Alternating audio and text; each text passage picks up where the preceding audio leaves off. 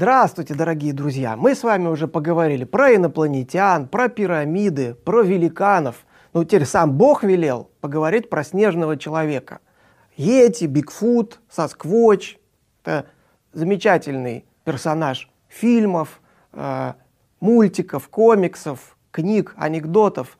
Но с ним, как и с летающими тарелками, проблема, так сказать, сотни людей его видели, сотни свидетельств, рассказы очевидцев, но никаких фактов, кроме каких-то мутных фотографий, даже замечательный фильм, который вы, наверное, все видели, снятый Роджером Паттерсоном в 1967 году в Калифорнии. Помните, где такой э, замечательный дядька в костюме гориллы идет, оглядывается. Вот даже этот фильм оказался банальной фальсификацией. Это э, на тему одного из предыдущих наших роликов, где мы говорили о подделках. Так вот, э, нас часто спрашивают на мероприятиях, читатели в письмах, как мы относимся к э, снежному человеку. Лично я вообще обеими руками за, вот, и мои коллеги-антропологи тоже, чтобы снежный человек был пойман, это вообще так здорово, неизвестный науке вид каких-то человекообразных приматов. Э, это вообще было бы супер такое открытие. Но, к сожалению, с снежным человеком есть ряд проблем. То есть проблема или там вопрос первый. То есть для того, чтобы некое животное существовало где-то в течение многих-многих тысяч лет, понятно, что одной пары мало. Это вот у Ноя в ковчеге было каждой твари по паре, но на самом деле, чтобы некое э, существо там, не вымерло, не погибло от, там, от голода, от холода, чтобы не сожрали хищники. Должно быть не пара, должно быть несколько десятков, лучше несколько сотен вот этих животных. То есть должна быть некая популяция, которая должна стабильно существовать многие-многие тысячи лет. А для популяции нужна площадь. То есть какой-то какой участок. То есть, например, современные шимпанзе, даже небольшая группа шимпанзе, им нужен участок леса 25 квадратных километров. Вот, и надо добавить, что приматы это не кролики, не крысы. Они размножаются не спеша. То есть для шимпанзе один детеныш в несколько лет это нормально. У детеныш растет долго, о нем заботится мама. Снежный человек это сейчас здоровенная обезьяна. Это не хомячок. То есть она должна оставлять следы, она должна гадить она должна где-то жить. То есть шимпанзе, например, строит гнезда, и каждую ночь он строит новое гнездо, и ученые эти гнезда изучают, э, собирают по ним какую-то статистику, из этих гнезд берут волосы, рядом, значит, вокруг гнезда собирают экскременты, по которым делают анализ ДНК, изучают этих самых шимпанзе. Кстати, помните в Футураме э, замечательный диалог, когда один из героев говорит, я не верю в снежного человека, покажите мне его фекалии. А некий энтузиаст ему отвечает, у меня есть фекалии того, кто видел снежного человека. Вот примерно такая же ситуация и с бигфутами. Кроме того, обезьяны кричат. То есть если вы слышали, как кричит шимпанзе, это вообще очень громко. А, когда кричит горилла, это слышно на многие километры вокруг. Я уж не говорю про гибонов. Орут даже, ревут, так сказать, даже орангутаны. А, то есть, а здесь у нас какой-то очень скрытный примат, молчун. Ну, можно предположить, конечно, что его в древности его кроманьонцы гоняли, гоняли, и вот шумных, крикливых всех э, слопали, остались только тихони. А, но э, остается еще вопрос, если это существо разумное, у него должна быть какая-то культура, то есть орудия, там, не знаю, разводит ли он какие-то костры. Значит, если это, опять же, если это хищник, то он должен на кого-то охотиться. На кого он охотится? Если это существо растительноядное, то что он ест и чем он питается зимой? И обращаю внимание ваше, что снежный человек, там вообще слово «снег», то есть это существа, которые живут отнюдь не в тропиках, а большое количество рассказов про снежных людей происходит из э, высокогорий и из э, лесов Евразии, Северной Америки. То есть это существо, которое зимой как-то должно сводить концы с концами кто-то мне может возразить, что ежегодно описываются новые виды животных. Понятно, что еще не все известно науке, но вы посмотрите на списки этих животных и поймете вы, что это животные маленькие, такие там пауки, э, может быть, какие-то ящерки, э, и описывают их из каких-то труднодоступных, малоизученных уголков, типа джунглей Южной Америки или глубины Мирового океана. А здесь мы говорим о местах давно и хорошо изученных. Тем не менее, пресса нас регулярно балует историями про очередного снежного человека. Но есть и такие легенды давно, давно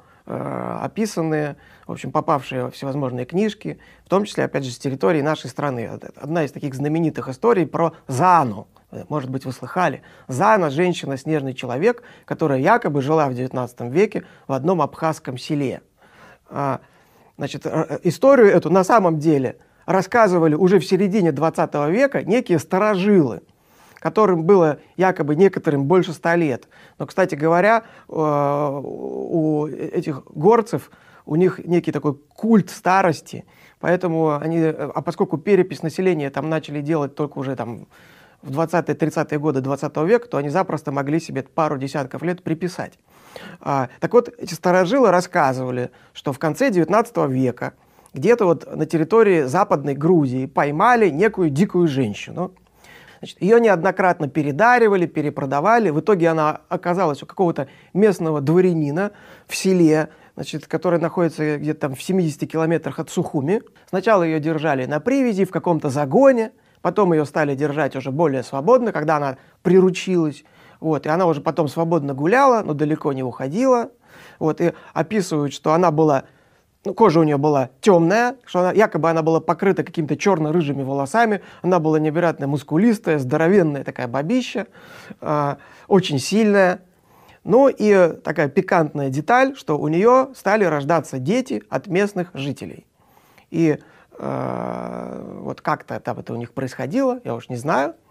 Э, вот, но сын ее э, по имени Хвит дожил до середины 20 века, и вроде бы некоторые потомки живут и сейчас. И сын, и сама Зана были похоронены на сельском кладбище. В общем, к этой всей истории проявлял интерес Борис Поршнев, такой энтузиаст э, вот этого поисков реликтового гоминоида. Кстати говоря, в СССР была даже комиссия по вопросам снежного человека, которая в 50 каком-то году была учреждена, правда, просуществовала недолго. Но, в общем, были экспедиции, и Игорь Бурцев, такой энтузиаст, опять же, поисков э, Йети, который, кстати, до сих пор живет в Москве и этим занимается. Он туда ездил, он там проводил раскопки, он нашел вроде бы останки э, этой самой Заны, ее сына, и эти останки у него хранятся в Москве. И, кстати говоря, наш научный редактор Станислав Дробышевский был у Бурцева в гостях, тот ему показывал эти черепа, Станислав Владимирович их осмотрел – и рассказывал о своих впечатлениях. И он сказал, что череп этой женщины, если это действительно Зана, но, строго говоря, мы не знаем точно, она ли это, вот нашли там какую-то женщину. То есть скелет, ее был, э, скелет этой женщины был найден отдельно от других погребенных на этом кладбище. И Станислав Владимирович говорит, что череп четко негритянский, экваториальный, то есть такой прогнатный, с выступающими челюстями, со всеми признаками негроида. А, то есть если этот череп принадлежал Зане, то, судя по всему, это была обычная негритянка. На самом деле это не такой уж исключительный случай. Вы, может быть, слышали про абхазских негров. Есть э, истории про каких-то рабов во время Османской, Османской империи, которые попадали, в том числе на Кавказ. Вот, может быть, вот эта Зана была такая рабыня, а люди-то любят приукрасить, и потом народная молва создала образ вот такого существа. А, осмотрел э, Дробышевский и череп Хвита, и по его словам, это тоже обычный Homo sapiens, правда, очень массивный, действительно такой здоровенный, с мощным надбровьем, но на Кавказе это вообще не такой уж исключительный случай. Но никаких каких-то особенных а, э, признаков, не свойственных э, современному виду человека, он на этом черепе не увидел.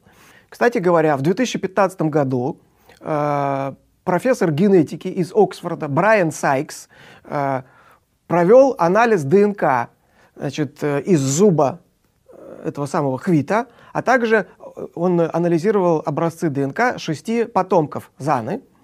И на эту тему был, э, был, ну, было несколько публикаций в прессе. И этот самый Сайкс сказал, что, судя по ДНК, как раз вот, генетика у этой Заны вполне африканская, то есть, судя по всему, она происходит из Западной Африки. Но при этом он предположил, что, может быть, это э, э, предки Заны попали на Кавказ когда-то давно, может быть, тысячи лет назад. И из этого пресса тут же вырастила миф о том, что доказано, что Зана была каким-то неизвестным науке видом человека. На самом деле, э, просто все логично. Если она была негритянка, понятно, что ДНК у нее африканская. И раз уж мы заговорили про генетику, э, то надо рассказать про еще одно исследование с участием того же Брайана Сайкса, которое было сделано в 2014 году. А история такая. Значит, группа генетиков объявила, что они хотят, наконец, внести ясность в вопрос, связанный со снежным человеком, и просят энтузиастов, криптозоологов со всего мира предоставить им образцы шерсти снежных людей, потому что в разных странах, э, в том числе в России, в Америке, где-то в Непале, в музеях, в коллекциях хранятся вот эти самые какие-то шерстинки, волосинки якобы снежных людей. Отрадно, что их клич был услышан, и энтузиасты со всего мира, из Америки, из России, из других стран прислали им целых 57 образцов э, шерсти предполагаемых снежных людей. Значит, дальше они это все изучили. Несколько образцов они отбраковали сразу. Например, там попался даже какой-то фрагмент стекловолокна, который кто-то выдавал за шерсть Бигфута. Значит, ДНК удалось выделить из 30 образцов. Значит, что выяснилось? Под видом шерсти снежного человека в этих коллекциях хранились э, образцы волос волков, медведей, енотов, овец, даже коровы. Значит, один образец принадлежал э, современному человеку, Homo sapiens, на всякий случай даже э, генетики проверили, а не неандерталец ли это. Нет, оказалось, что это обычный европеец. Значит, необычные э, находки все-таки в этой коллекции попались. Например, с Гималаев э, прислали образец волос, у которого митохондриальная ДНК была от белого медведя. То есть исследователи предположили, что, может быть, это какой-то медведь гималайский, далекие предки которого скрещивались с какими-то белыми мишками. Вот, то есть вот что весьма необычно. То есть даже вот такое курьезное исследование может преподнести интересные результаты. Короче говоря, то есть, судя по всему, с развитием генетики у криптозоологов наступают трудные времена, вот, правда, я думаю, что энтузиастов э, это не остановит, и наверняка кто-нибудь скажет, что вот, это же 30 образцов, а там их было 57. Вот те 15, которые забраковали, вот они точно принадлежат снежному человеку. И, кстати говоря, а почему вы не, э, не посмотрели внимательно на стекловолокно? Ведь по одной из гипотез снежный человек — это биоробот инопланетян. Ну, конечно, э, с этим не поспоришь. Можно встретить утверждение, что снежный человек, если, конечно, он существует, это, возможно, доживший до наших времен неандерталец. Но вот снежный человек, реальный или вымышленный это персонаж, по описанию на неандертальца, честно говоря, совершенно не похож. То есть мы знаем, что неандерталец был весьма продвинут культурно. Во-первых, это был ну, фактически человек, хотя и не похожий на нас, но по пропорциям вполне э, такой человеческий. У него должны были быть орудия, копья с наконечниками, он должен использовать огонь и даже украшать себя ракушками, там, зубами и э, когтями птиц. Э, ничего подобного за снежным человеком не замечено. Это некое волосатое, несуразное существо. Кроме того, неандертальцы жили на открытой местности, снежный человек живет в лесу. Поэтому версия с неандертальцем тут как-то э, не катит. Но может быть это неизвестная науке человекообразная обезьяна. Может быть, это какой-то реликтовый австралопитек, который действительно избежал гибели миллионы лет назад, как-то научился спасаться от конкурентов, значит, э, одичал совсем, ушел в леса, э, стал таким скрытным, умело маскируется. И таким образом вот ему удалось какой-то маленькой группе австралопитеков или каких-то других древних обезьян удалось дожить до наших дней. Да запросто, запросто это может быть. Но дело за малым. Какие ваши доказательства? То есть, дорогие друзья, если вам удалось увидеть снежного человека, сфотографировать его, если вам удалось взять у него автограф, пожалуйста, напишите мне.